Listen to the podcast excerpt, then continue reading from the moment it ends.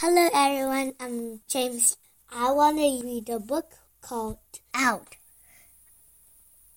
Afuera. Out of the car.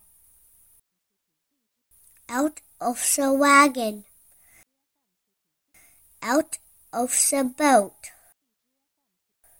Out of the house.